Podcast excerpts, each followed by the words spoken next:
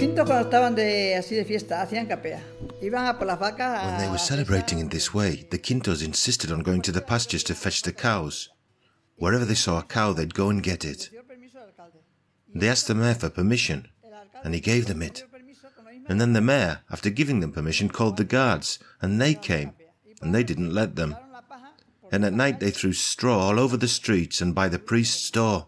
And the priest claimed against them and charged them 20 euros each. Well, 20 pesetas. Then it was pesetas, yes, 20 pesetas. I remember because it happened to my sister. And that was when they bought the church cross, which they placed at the church, La Cruz de los Quintos. quintos.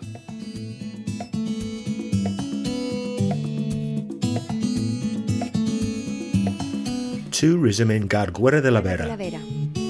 Smart tourist signs in audio format. Main Square. The main square is the meeting place for locals and visitors and is a large square shape with a big fir tree in the center. con un gran abeto en el centro. In the past, there was a fountain with four iron taps, which water flowed out of all year round. The people from the town collected water for drinking and livestock there. In 1791, the Royal Court of Cáceres recorded the following mention of the town of Garguera in a document. The streets of this town are quite clean and tidy, quite wide and sloping, because although they could be more perfect and in proportion, it's a defect from the place having been ruined at the beginning of this century, with the invasion during the Lord Felipe V War in perpetual remembrance. Memoria. En la plaza había un pilón, un pilar. There was a basin in the square, which is the one, well, the shape, the one above the swimming pool in that street. And it was in the middle of the square. It had four taps in the middle, four pipes, which had iron grates, and people would go there and queues would form to fetch water, because there was no water or anything at home at the time. We played there in the square, and well, as a result, you often used to fall into the basin playing. Then they removed that one and put another one there. How can I say? Um, made of cement, also very high, which also had four taps. But you had to press the tap to get the water to flow. The water didn't run continuously there as it did in the other one.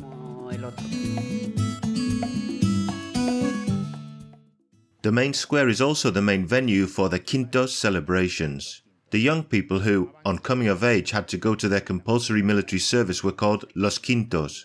Although military service has disappeared, in many places such as Garguera de la Vera, Los Quintos has become a traditional celebration. The Quintos place El Palo de San Juan, St. John's Stick, in the main square on the night of the 24th of June. 4 de junio. Los quintos antes se juntaban todos los quintos, que- los que les tocaba ese año iban casa por casa. In the past, all the Quintos who had their turn that year would get together and go from house to house asking for things. People would give them eggs, sausage, money, and then they would all get together and have feasts, and it would take them a week to eat it all. Well, El Palo de San Juan is held at night on the 24th of June, the night of the 24th of June, and the Quintos and friends get together. They go to the countryside first to cut it, a while beforehand. Then they leave it prepared. Then it's ready to be brought into town. And then in the middle of the night when people are sleeping, that's when they put it in place, right? When we get up in the morning, we can see the stick, which they don't put there during the day. The thing is that people, the ones living around the square like me, could hear them, right? Because I've been there since I was little. Y luego ponían arriba del todo un gajo, un racimo grande de And then they would put a large bunch of cherries on top or a ham, which was not a real ham, to see if anyone would go up for it. But nobody used to go up because they would put something that made them slip like bacon fat or whatever. They used to hit the stick, and that was the party. And then, I don't know what the day was, but then they got together again to take it down. They did it on a day when other people were watching, San Pedro, on St. Peter's Day. In the aforementioned document from 1791, in the section entitled Objections and Admonitions in reply to the place of Garguera, it's specified there's no need for the notary to be approved. There is a sufficient or more than faithful factual record. In this town there's an excessive love of wine, and groups go round the streets nightly. This and all towns should be obliged to repair the roads in their municipalities.